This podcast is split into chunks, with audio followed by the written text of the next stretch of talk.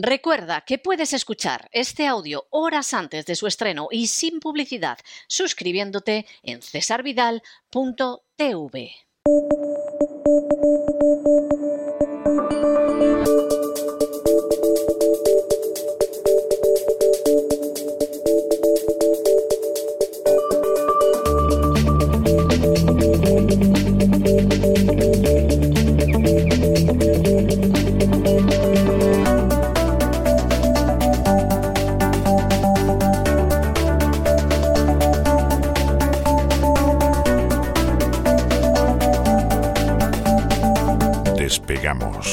con Lorenzo Ramírez.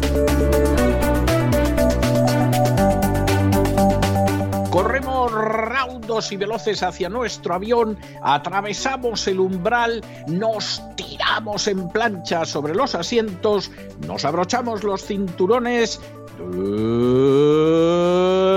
despegamos y nos vamos elevando por los aires hasta alcanzar nuestra altura y nuestra velocidad de crucero en este especial despegamos de todos los viernes.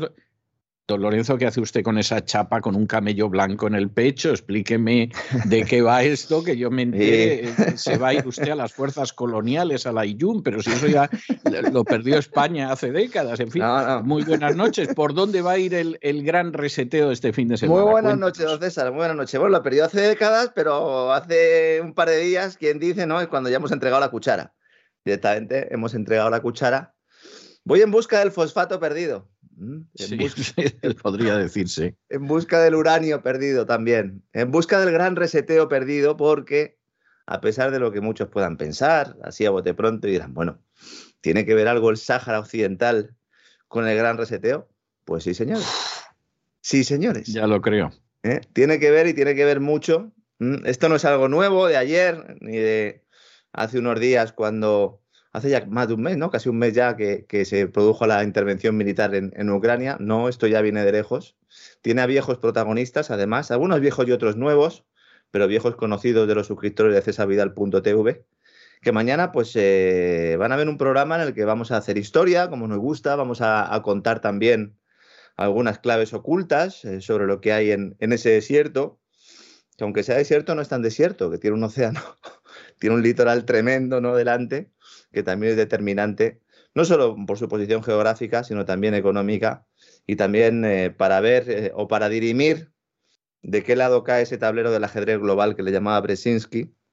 Esta semana ha caído en combate, bueno, en combate no, ha caído ya y demasiado durado, ¿verdad?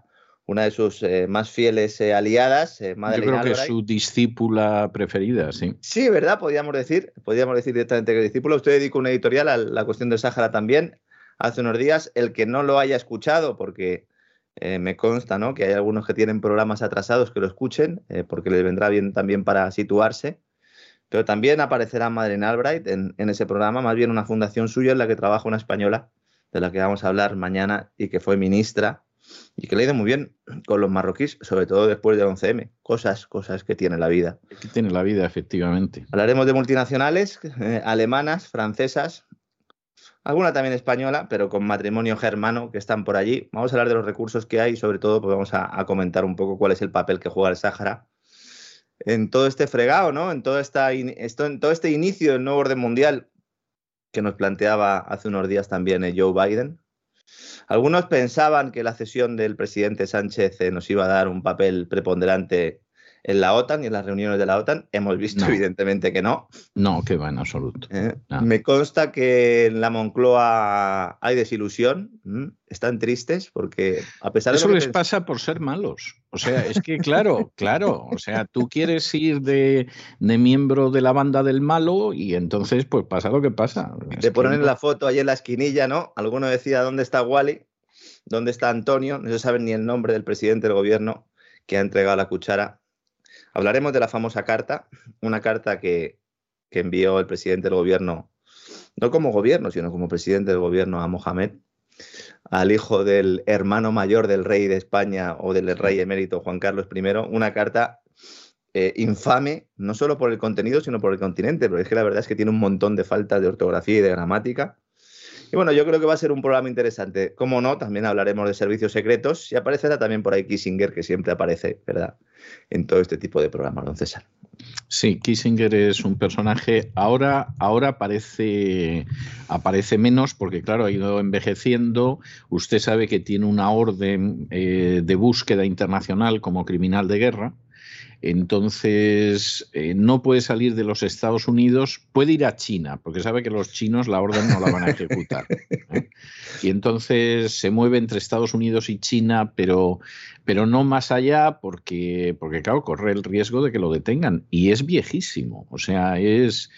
Este cualquier día se muere. No, no creo que lo llore mucha gente, sinceramente, pero, pero sí, sí. Sigue, siguen activo, siguen activo esta, esta, gente nunca deja de estar en activo, ¿no? El, mal no descansa.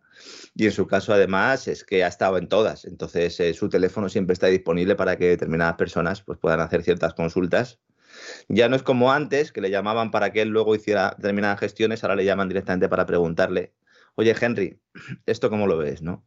Y efectivamente, al final está moviendo ahí eh, hilos entre bambalinas no como muchos piensan, es decir, esta gente no tiene una especie de botón o ordenador y va organizando la vida, pero intenta organizar la vida de las personas luchan con otras élites también para organizarles la vida. En algunos casos pierden, en otros casos ganan, pero en el caso de la geopolítica y sobre todo en, los planes a largo plazo, que es de lo que se trata esto de la geopolítica, más allá de las democracias, porque los institutos de estudios también, como ha demostrado usted esta semana con el informe de la Fundación RAND, trabajan muy a largo plazo y además nos avisan de lo que va a ocurrir. Lo que pasa es que a veces pues, nos pilla despistados o estamos mirando otra cosa, ¿verdad?